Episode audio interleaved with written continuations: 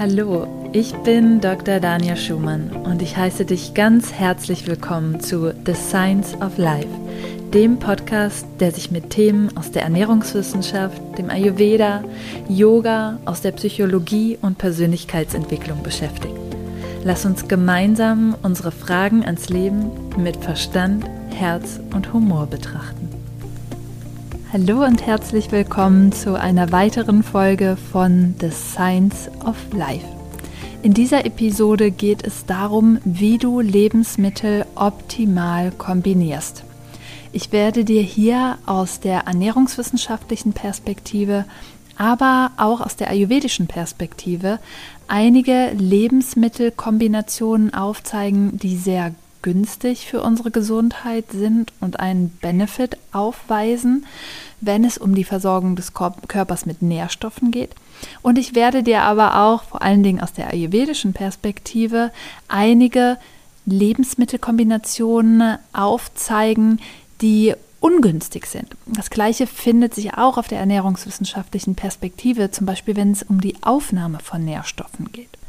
Bevor wir starten, ist es ganz wichtig, dass es durch diese Hinweise nicht darum geht, dass Ernährung jetzt unglaublich komplex werden muss und ein, eine Vielzahl von Regeln aufgestellt wird, die es jetzt wirklich ganz eng zu beachten gilt, sondern es geht wirklich darum, einfach ein bisschen Bewusstsein zu schaffen, gerade wenn du ein sehr empfindliches Verdauungssystem hast oder wenn du merkst, dass es an der einen oder anderen Stelle öfter mal hakt, dass du vielleicht Bauchschmerzen hast, öfter unter Blähungen leidest oder ähnliches, dass du hier Ansatzpunkte bekommst, wo du vielleicht noch mal ein bisschen genauer hingucken kannst in der Ernährung, wo du vielleicht in deinem Essverhalten noch mal bestimmte Dinge austesten kannst und vielleicht schauen kannst, woran es liegen könnte, dass du bestimmte Lebensmittel, bestimmte Speisen nicht so gut verträgst. Ja, also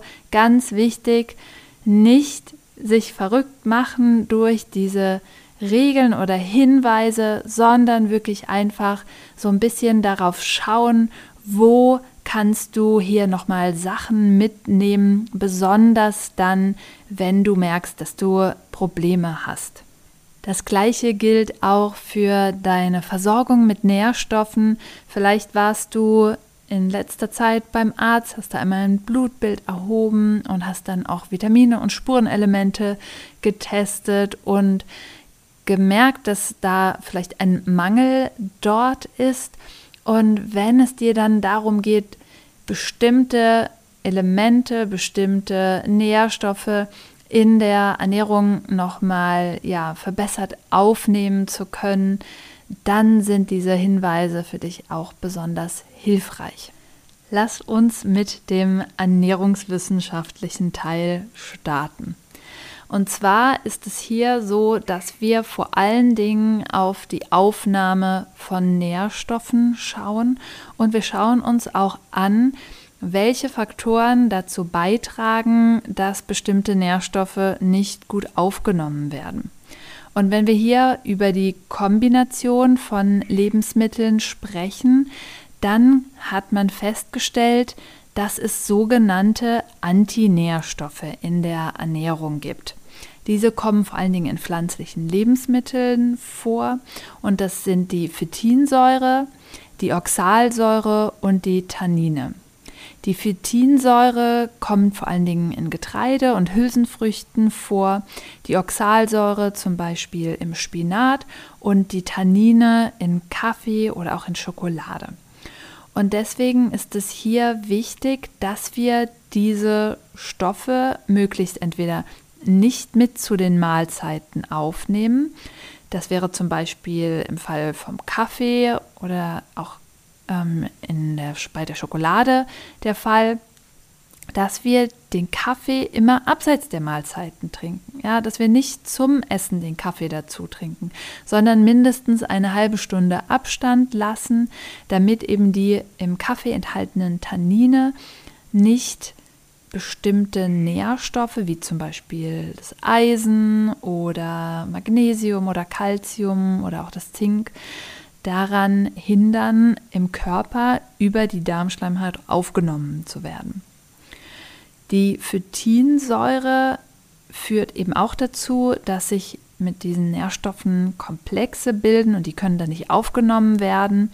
Und hier hilft es, wenn du Getreide oder Hülsenfrüchte einweichst. Das ist sowieso immer zu empfehlen, um die Verdaulichkeit von diesen Lebensmitteln zu erhöhen aus der ayurvedischen Perspektive, aber eben auch aus der ernährungswissenschaftlichen Perspektive, um diese Phytinsäure eben unschädlich zu machen. Und das passiert auch, wenn wir diese Lebensmittel dann zusätzlich nochmal kochen, aber gerade indem du die Lebensmittel einweichst und das Einweichwasser wegkippst, kannst du einen großen Teil der Phytinsäure eliminieren. Bei der Oxalsäure, zum Beispiel im Spinat, verhält es sich auch so, dass diese beim Kochen, bei Hitzeeinwirkungen eliminiert wird und das bedeutet, dass du eher vermeiden solltest, den Spinat roh aufzunehmen, sondern diesen kurz blanchierst. Damit bleiben auch andere Nährstoffe, wie zum Beispiel die Folsäure, die hitzeempfindlich ist, ähm, erhalten und gleichzeitig wird die Oxalsäure deaktiviert. Damit können sich dann keine Komplexe mehr bilden mit anderen ähm, Nährstoffen wie zum Beispiel dem Eisen, was auch im Spinat enthalten ist. Und dieser kann, dieses kann dann gut aufgenommen werden. Wenn wir schon beim Eisen sind, dann können wir gleich mit einem weiteren Punkt weitermachen. Und zwar wird die Aufnahme von Eisen im Zusammenwirken mit Vitamin C verbessert. Das bedeutet, wenn du eisenhaltige Lebensmittel isst, empfiehlt es sich immer zusätzlich Vitamin C aufzunehmen. Und Vitamin C kommt zum Beispiel in Paprika vor, Vitamin C kommt in Limetten oder Zitronen vor oder Vitamin C kommt auch in größeren Mengen in Petersilie vor. Das heißt, wenn du diese Lebensmittel mit den eisenhaltigen Lebensmitteln, wie zum Beispiel dem Spinat oder auch der Hülse kombinierst, erhöhst du die Aufnahme von dem pflanzlichen Eisen. Der nächste Punkt ist, dass sich die zweiwertigen Mineralstoffe, also Zink, Eisen, Calcium und Magnesium, in der Aufnahme gegenseitig hemmen, denn auch diese bilden Komplexe miteinander. Das ist besonders wichtig, wenn du jetzt zum Beispiel Supplemente einnimmst, dass du zum Beispiel darauf achtest, dass du Eisen nicht zusammen mit Calcium nimmst oder Zink nicht zusammen mit Calcium oder Eisen. Und dadurch erhöhst du eben die Bioverfügbarkeit, die Aufnahme über die Darmschleimhaut, weil du verhinderst, dass sogenannte Komplexe gebildet werden. Bei Magnesium und Calcium ist es so, dass das Magnesium wichtig für die Absorption, also die Aufnahme von Calcium ist. Übrigens auch von Vitamin D.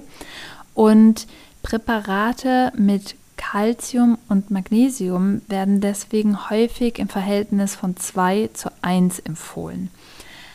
Aber Viele beachten nicht, dass bereits Kalzium über die Ernährung aufgenommen wird. Und eine überholte Kalziumzufuhr kann mehr Schaden als Nutzen bringen. Ja. Sie verschlechtert die Aufnahme von Eisen, Zink und Magnesium und durch diese Komplexbildung und kann damit eine Unterversorgung mit diesen wichtigen Nährstoffen zur Folge haben. Und da jetzt Kalzium über die Niere ausgeschieden wird, kann es bei Menschen, die eine entsprechende Veranlagung oder auch eine eingeschränkte Nierenfunktion haben, die Bildung von Nierensteinen und auch von Verkalkungen fördern. Vor allen Dingen, wenn zu wenig Magnesium aufgenommen wird, weil Magnesium sorgt dafür, dass das Kalzium im Blut gelöst bleibt. Und einer Untersuchung zufolge stieg das Risiko für Nierensteine nur an, wenn Kalzium als Präparat eingenommen wurde, jedoch nicht, wenn es über die Nahrung aufgenommen wurde. Und deswegen sollte man immer von einer Supplementierung ohne eine ärztliche Indikation mm, eher absehen. Und es wird sogar mittlerweile empfohlen, auch nicht unbedingt das Verhältnis 2 zu 1 zu supplementieren, sondern hier wirklich eher darauf zu achten, was nimmt man überhaupt schon über die Ernährung auf und dann eher zumindest 1 zu 1 in der Calcium-Magnesium-Balance anzustreben oder sogar vielleicht auch mehr Magnesium, also genau andersrum 1 zu 2 zuzuführen. Magnesium ist übrigens in vielen Lebensmitteln natürlich in unterschiedlicher Konzentration enthalten, aber besonders viel findet sich in Vollkorngetreide, in Gemüsen wie Spinat, Fenchel, Kohlrabi, in Hülsenfrüchten, in Ölsamen, Beeren, Obst, Nüssen sowie Milch und Milchprodukten und auch Fleisch und Fisch. Dann hatte ich jetzt auch das Vitamin D angesprochen in Verbindung mit Magnesium und Calcium. Und Vitamin D ist wichtig, damit wir Calcium aufnehmen können. Das heißt, wenn du einen Vitamin D-Mangel hast, dann kann Calcium nicht gut aufgenommen werden. Daher ist es so wichtig, hier eben auch immer wieder auch die Blutwerte zu überprüfen. Gerade Deutschland weist eine sehr hohe Rate an Menschen auf, die einen ähm, Vitamin D-Mangel haben und dadurch kann dann eben auch ein Calciummangel entstehen. Bei Vitamin D ist es so, dass Kontrazeptiva, also die Pille zum Beispiel, die Serumkonzentration von Vitamin D erhöht und dadurch einen Anstieg der Blutfettwerte und auch den, damit den Bedarf erhöht. Ja, das heißt, wenn du die Pille einnimmst, Kontrazeptiva, es gehört jetzt nicht zu den Nahrungsmittelkombinationen, aber es spielt auch eine wichtige Rolle ähm, ja, dafür, wie gut du eben mit Vitamin D versorgt bist oder wie hoch dein Bedarf ist. Dann darf natürlich nicht fehlen, dass wir in Betracht ziehen, ähm, in diesem Kontext auch, dass natürlich bei der Nährstoffaufnahme auch immer eine ja, ähm, Krankheit oder ähnliches die Nährstoffaufnahme bedingen kann oder beziehungsweise einschränken kann, ja, zum Beispiel bei Leber, Nierenschäden, bei Darmerkrankungen wie dem Morbus Crohn oder auch ähm, der Zöliakie. Ähm, das wirkt sich natürlich auch auf den Vitamin D-Status aus, ähm, auch auf andere Nährstoffe und zum Beispiel bei Erkrankungen an einer Gastritis wirkt sich das auch auf die Aufnahme von Vitamin B12 auf, aus, weil wir brauchen den im Magen produzierten Intrinsikfaktor, um eben diese, das, das Vitamin B12 aufnehmen zu können. Ja, und das ist bei der Gastritis eben der Fall, dass, das, dass der Intrinsikfaktor nicht produziert werden kann durch diese Entzündung und dadurch dann eben auch das Vitamin B12 nicht aufgenommen werden kann im Darm. Jetzt sind wir hier ein bisschen von den Nahrungsmittelkombinationen abgewichen, aber ich denke, es ist auch ein sehr wichtiger Punkt, wenn es um die Nährstoffe geht und die Nährstoffaufnahme. Was fördert jetzt die Aufnahme von Nährstoffen. Wir haben schon darüber gesprochen, Calcium mit Vitamin D zusammen fördert eben die Calciumaufnahme. Eisen in Zusammenhang mit Vitamin C sorgt für eine bessere Verfügbarkeit, aber auch die fettlöslichen Vitamine brauchen die Anwesenheit von Fett, also die Vitamine D, E, K und A, das sind die fettlöslichen Vitamine, die brauchen eben die, ja, die, das Vorhandensein von etwas Fett. Es kann etwas Öl oder etwas Gie sein in der Mahlzeit, was dann eben dafür sorgt, dass diese ja, Vitamine auch aufgenommen werden können. Wir waren gerade eben noch beim Kalzium und da hat man festgestellt, dass wenn zu wenig Proteine in der Nahrung vorkommen, dass das Kalzium dann eben auch nicht aufgenommen werden kann. Aber es ist eine sehr oder ein sehr großer Balanceakt, wenn nämlich zu viele Proteine über die Nahrung aufgenommen werden. Was häufig in Deutschland auch der Fall ist, wenn man sich sehr fleischlastig ähm, ernährt, sehr reich an tierischen Produkten, dann kann es auch dazu kommen, dass Kalzium nicht so gut aufgenommen wird. Eine Besonderheit ähm, stellen auch die Carotinoide aus der Karotte dar, also die Vorläuferstufe von Vitamin A. Und die können interessanterweise nicht aus der rohen Karotte aufgenommen werden. Das heißt, Karotten müssen erhitzt werden, damit die Carotinoide aus den komplexen Kohlenhydraten freigesetzt werden und dann über unseren Darm aufgenommen werden können. Es gibt auch noch einen sehr wichtigen Aspekt, wenn wir die Proteine betrachten. Und zwar kennt man die biologische Wertigkeit von Proteinen. Das heißt, wenn wir bestimmte pflanzliche Lebensmittel zum Beispiel kombinieren, können wir deren Wertigkeit erhöhen, weil wir dann die essentiellen Aminosäuren in ausreichender Anzahl ähm, oder ausreichender Menge in der Mahlzeit vorhanden haben. Und dazu habe ich auch noch mal einen ganzen Podcast gemacht zu Proteinen. Und da kannst du einfach noch mal zur Folge Nummer 32 gehen und noch mal hier reinhören, was jetzt ideale Kombinationen sind, um die Wertigkeit von Proteinen zu erhöhen. Schauen wir uns nun als nächstes die Ayurveda-Perspektive an. Denn im Ayurveda gibt es günstige Kombinationen und auch ungünstige Kombinationen von Lebensmitteln, die es so in der Ernährungswissenschaft nicht direkt gibt. Es gibt natürlich auch einige Bereiche, die sich decken, da kommen wir auch gleich nochmal zu.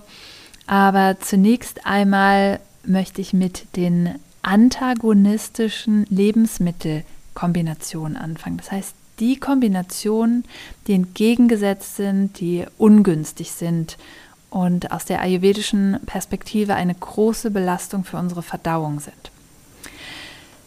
Ayurveda sagt, dass man die tierischen Proteine untereinander nicht kombinieren sollte. Das bedeutet zum Beispiel Ei mit Käse oder Ei mit Fleisch oder Fisch oder Milch mit Fisch oder Milch mit Fleisch und ähnlichem. Das ist eine sehr schwer zu verdauende Kombination und bereitet den meisten Verdauungsprobleme. Das gleiche gilt für die Kombination von Hülsenfrüchten, also zum Beispiel Linsen oder Bohnen mit tierischen Proteinen. Auch das ist eine Kombination, die sich sehr schwer verdauen lässt, die dazu führt, dass wir uns sehr müde nach den Mahlzeiten fühlen, irgendwie auch nicht energiegeladen, sondern wir haben ganz schön mit dieser Kombination zu kämpfen. Dann gibt es die Besonderheit von der Milch. Das habe ich eben gerade schon kurz angesprochen in der Kombination von tierischen Lebensmitteln. Milch hat wirklich eine Sonderstellung im Ayurveda.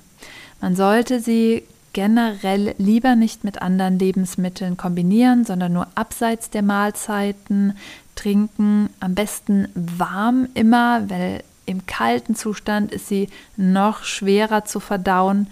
Wenn wir sie aber erwärmen mit Gewürzen zusammen und abseits der Mahlzeiten trinken, dann kann Milch ein sehr förderliches Lebensmittel, zumindest aus der Ayurveda-Perspektive, sein. Wichtig ist natürlich immer und ausschlaggebend die Qualität der Milch. Und da ist es wichtig, eine möglichst reine Milch mit aus einer guten Quelle zu haben, möglichst wenig verarbeitet. Und die Ausnahme im Ayurveda bei der Kombination von Milch mit anderen Lebensmitteln ist die Kombination mit Datteln, mit Reis, mit Weizen oder auch mit Süßkartoffeln. Denn diese Lebensmittel sind sehr gut kompatibel mit der Milch. Vor allen Dingen kritisch ist die Kombination von Milch mit sauren Früchten, auch die Kombination von Joghurt mit Früchten oder eben mit Fisch, Fleisch und Eiern. Beim Ei gibt es auch noch mal eine Besonderheit und zwar sollte dies nicht nur nicht mit anderen tierischen Lebensmitteln kombiniert werden, sondern es wird auch besser verdaut, wenn wir es nicht mit Stärke kombinieren. Das betrifft Getreide, es betrifft aber auch stärkehaltige Gemüse wie zum Beispiel die Kartoffel. Und das Interessante ist hier, dass die biologische Wertigkeit zum Beispiel laut der Ernährungswissenschaft durch die Kombination von Ei mit Kartoffel erhöht wird. Im Ayurveda heißt es, das ist keine gute Kombination, einfach weil es sehr schwer zu verdauen ist und das ist hier nochmal eine andere Perspektive. Ei lässt sich eher gut kombinieren mit zum Beispiel grünen Blattgemüsen oder anderen nicht stärkehaltigen Gemüsen. Bei den Früchten, das ist wahrscheinlich das bekannteste Beispiel auch im Ayurveda, dass man die Früchte nicht mit der Mahlzeit kombinieren sollte oder nicht als Dessert essen sollte, also nach der Mahlzeit. Früchte sollte man immer am besten alleine essen, also als Snack zum Beispiel zwischen den Mahlzeiten, etwas Abstand zu, den, äh, zu der Hauptmahlzeit oder eben vor dem Essen, und zwar eine halbe Stunde etwa. Der Hintergrund ist, dass Früchte viel schneller verdaut werden als andere Lebensmittel. Wenn Früchte jetzt mit anderer Nahrung aufgenommen werden, dann müssen sie länger im Magen verweilen. Und das führt dazu, dass die Früchte anfangen zu gären, weil sie eigentlich den Magen ansonsten ohne die andere Nahrung schneller verlassen würden. Und das kann zu Beschwerden wie Blähungen führen, zu Durchfällen, zum Aufstoßen. Und wer da empfindlich ist, sollte nochmal darauf achten, ähm, diese Kombination zu vermeiden.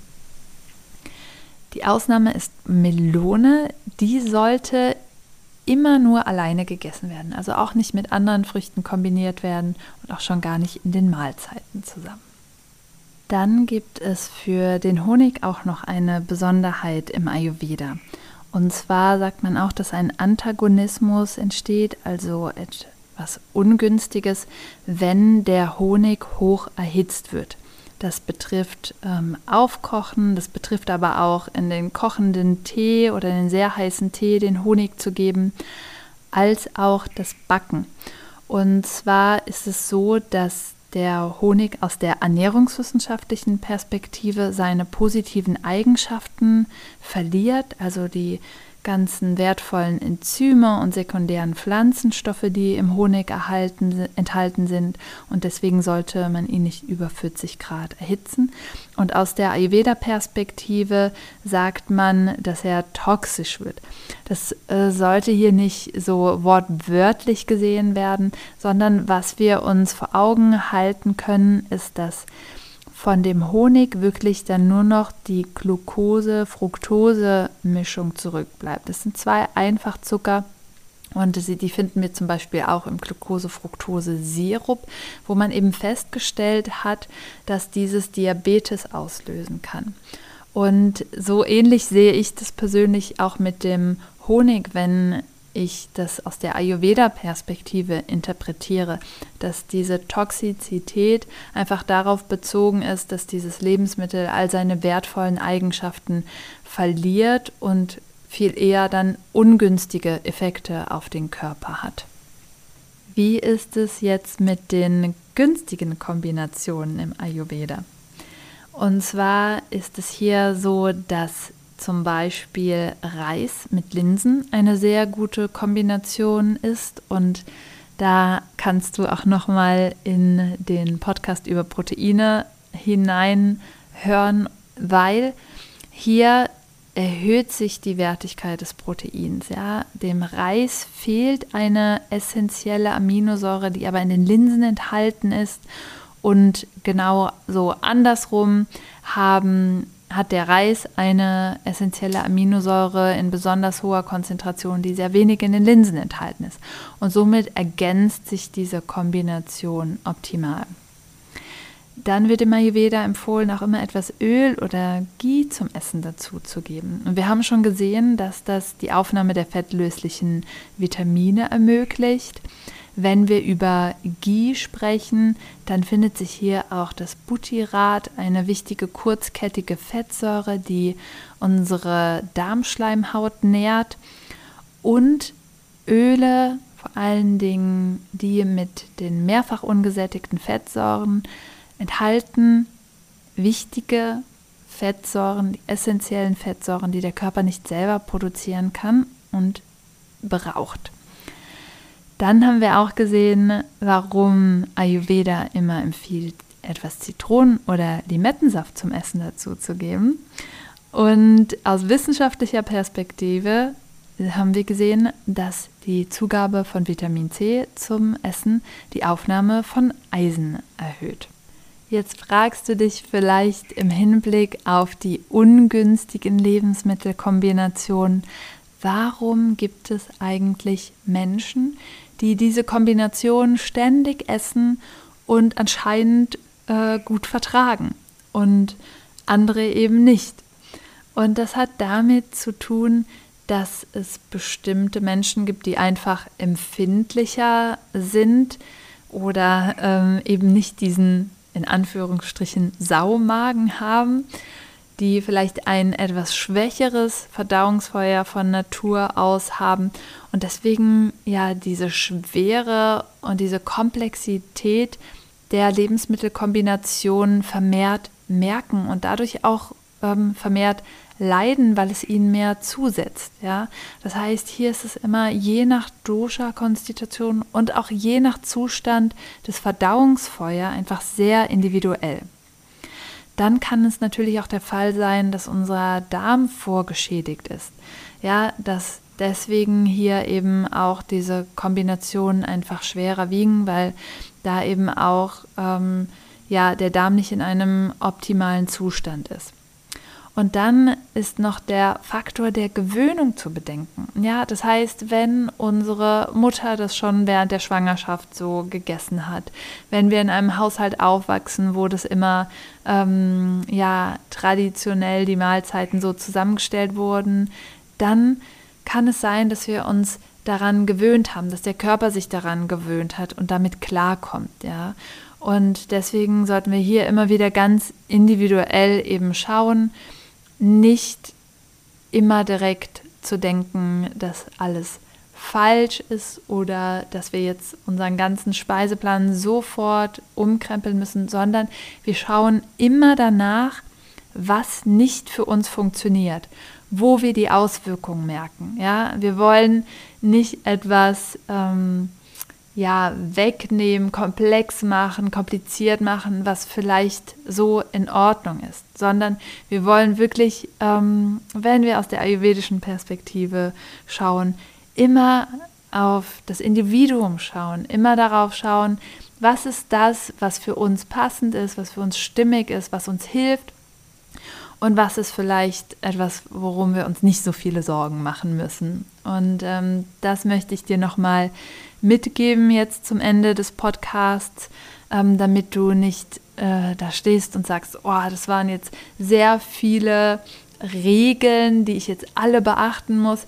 Nein, es geht wirklich, wie schon ähm, angesprochen, einfach darum zu schauen, auszuprobieren, was dir hilft ähm, und was für dich stimmig ist. Ich hoffe sehr, dass dir diese Folge geholfen hat, dass sie dich dabei unterstützt und nochmal bestimmte Aspekte in deiner Ernährung hilft zu beleuchten. Ich freue mich sehr, wenn du diese Folge teilst, wenn du den Podcast abonnierst und teilst und ja, wenn du dich mit mir vernetzt, zum Beispiel auf Instagram oder Facebook unter Dania Schumann auf Instagram und unter Dr. Dania Schumann auf Facebook. Es gibt immer zum aktuellen Podcast einen Post, unter dem du kommentieren kannst. Schreib mir hier gerne, was du aus der Folge mitgenommen hast oder wenn du auch Fragen hast, dann können wir hier gemeinsam auch mit der Community in den Austausch gehen. Das ist immer sehr wertvoll und unterstützend. Ich freue mich auch, wenn du auf meiner Webseite vorbeischauen möchtest unter danielschumann.com. Hier findest du Rezepte, Anregungen zu Yoga und Ayurveda und zu Ernährung. Du findest auch mein Angebot, was die Ausbildung zum ganzheitlichen Ayurveda Ernährungscoach umfasst und in der Zukunft auch Kurse zum Thema Ernährung Ayurveda. Und ja, ich freue mich von dir zu hören auf die eine oder andere Art und hoffe, wir bleiben in Verbindung. Schön, dass du dabei warst. Namaste.